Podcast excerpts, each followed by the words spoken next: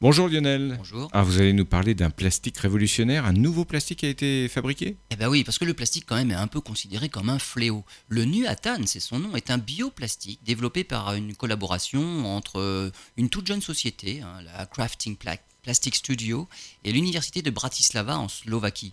Le Nuatan est un matériau très prometteur puisqu'il est 100% issu de ressources renouvelables, 100% biocompatible et 100% biodégradable.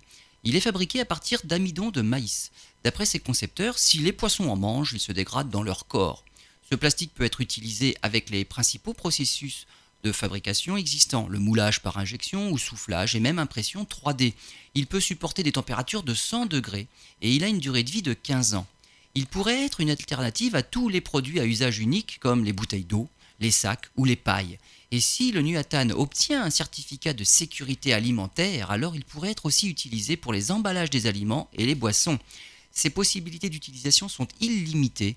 Il est déjà utilisé pour faire des montures de lunettes. Le seul obstacle qu'il reste encore à surmonter, c'est son coût de production.